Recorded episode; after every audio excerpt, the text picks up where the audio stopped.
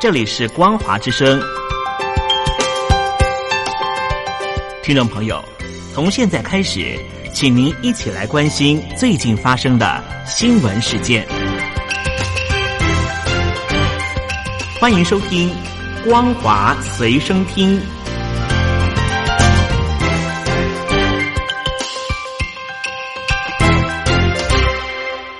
大陆听众朋友您好，欢迎您收听这节《光华随身听》，我是东山林。新闻开始，先来关心河南的暴雨情况。河南暴雨是持续进行，根据官方最新的统计，死亡人数增加到了三十三个人，至少三百万人受灾。郑州的五公里长的京广路隧道完全被淹没，死伤数字难以估计，还在增加。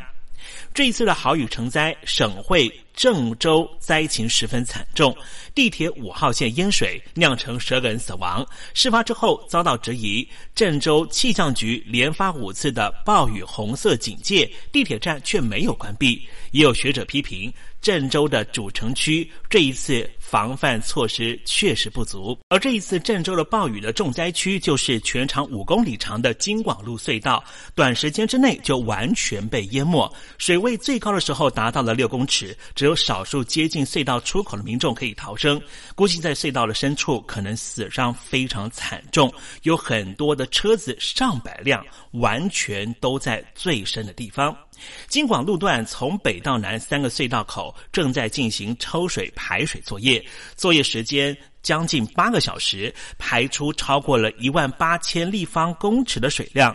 有学者认为，这一次的灾害凸显出内陆型的城市普遍对于极端降水缺乏灾害的认识，才会造成这么严重的情况。而这一次的郑州地铁五号线大淹水，造成十二名乘客遇难。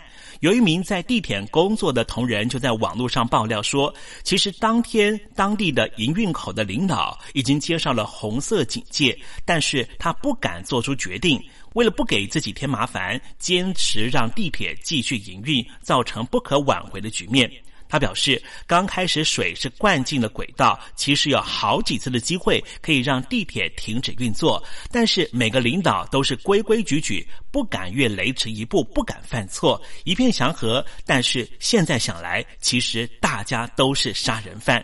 他说：“是人民的生命为无物，是国家的财产为粪土。城市里面不给下命令，就坚持营运不背锅。现在好了，只能够带愧疚活一辈子吧。”这一次在郑州的地铁淹水，其实并非全然是天灾所导致，因为当时已经发布了暴雨红色预警，就应该停班停课。可是郑州市政府并没有采取任何行动。二十号这一天，郑州的气象局已经发了五次暴雨红色预警，郑州的地铁一直到当天下午六点十分才全线停止运作。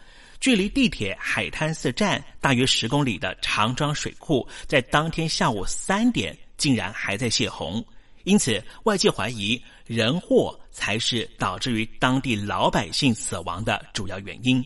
对于这一次的河南郑州发生了暴雨袭击事件，造成人员和灾损，对此中华民国总统蔡英文特别表示慰问和关切，除了向不幸身亡的人员和家属表示哀悼。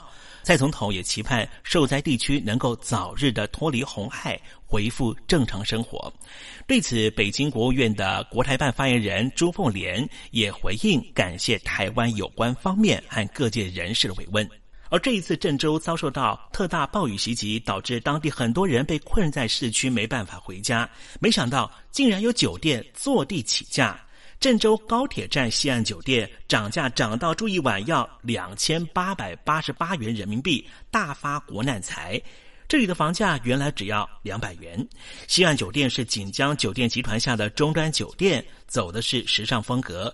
对此，西岸酒店总部发布了道歉声明，也表示这是这一家加盟店违规操作，而郑州市政府也介入调查，决定重罚五十万元人民币。这一次的郑州降雨，在二十号下午两点到晚上七点六个小时，竟然降了三百八十二毫米，非常惊人。根据中国气象局的预报，今天晚上到明天，山西、河南交界和河南中西部以及西安将会有大雨。另外值得注意的是，目前在台湾东北部的台风烟花不会登陆台湾，所以没办法被台湾的中央山脉破坏台风的结构。烟花台风将会直扑浙江省的宁波市。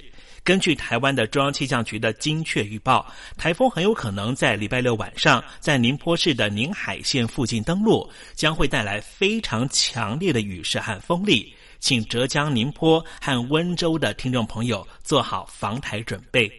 而在郑州的地铁遭到大水灌入，很多老百姓溺毙的情况下，中共总书记习近平却传出到了西藏拉萨视察。对此，西藏流亡政府驻台代表分析，西藏人恐怕会遭来更严厉的镇压。二十二号，习近平抵达了拉萨藏人行政中心驻台湾办事处的代表格萨坚表示。北京官方媒体没有报道习近平访问西藏。从境内的西藏人传出的影像和照片显示，习近平已经抵达拉萨。他在大昭寺外由大批侍卫保护。而先前中共百年党期的前夕，习近平特别到了青海藏族自治州视察，当时就有好多西藏人被抓。而这一次，习近平到了西藏，恐怕还会有很多西藏人遭到监禁。格萨坚强调，中国和印度的对峙越来越严重，美国印太战略也凸显西藏问题的重要。习近平这一次到了西藏地区，接见了武警和解放军，谈话内容会透露什么样的讯息，就是代表着他对西藏问题未来的态度。最近，新疆的集中营被正式公布实际的情况。美联社的记者今年四月份以外国媒体首例之资。获准进入一座估计能够关押上万人、号称是中国大陆甚至全球规模最大的新疆拘留中心。尽管在地官员再三否认，但是美联社研判，过去受人诟病、北京当局宣称已经关闭的在教育营，有些已经被改造成为拘留所，学员全部都是阶下囚。这一座拘留中心设在远离市中心的达坂城区。占地广达八十九公顷，大概是梵蒂冈教廷的两倍大。门口招牌显示正式名称，就是乌鲁木齐市第三看守所。北京当局在少数极端的维吾尔族人发动了砍杀和炸弹攻击事件之后，就以反恐为名，大量的抓捕少数民族。过去四年，有上百万人被送到名为再教育营的残酷集中营。根据美联社这一次的查访，以及对照卫星的影片和专家，还有已经出狱的前学员的说法，尽管许多的在教业营确实已经关闭，但是有些不过就是转化成为监狱或是看守所，包含了这一次的乌鲁木齐第三看守所。北京当局甚至大兴土木，再盖新的设施，希望让更多的少数民族关押到这里再教育。东京奥运会的开幕式二十三号在北京台北时间晚上七点举行，各国选手陆续登场迎接圣火入场。其中点燃冬奥圣火环节安排日本棒球界的王贞治、松井秀喜和长岛茂雄三个人分别担任跑者。中国这一次派出了女排领军人物朱静以及跆拳道的选手赵帅担任举旗手。这是奥运会第一次以男性和女性双人形式。担任奥运开幕式的狙击手，是为了凸显两性平权的用意。而今年的冬季奥运会的女性运动员也是历届最多。台湾代表队方面，则是由女子举重世界纪录保持人郭幸纯，已经在今年要退役的网球高手卢彦勋担任狙击手。这回来关心娱乐新闻。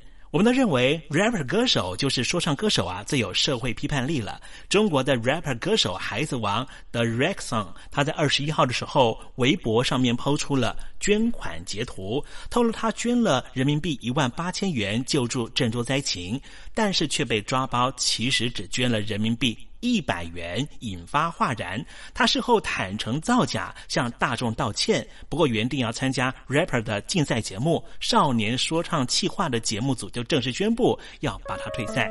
以上新闻由东山林编辑播报，感谢您的收听，祝您中秋假日保有好心情。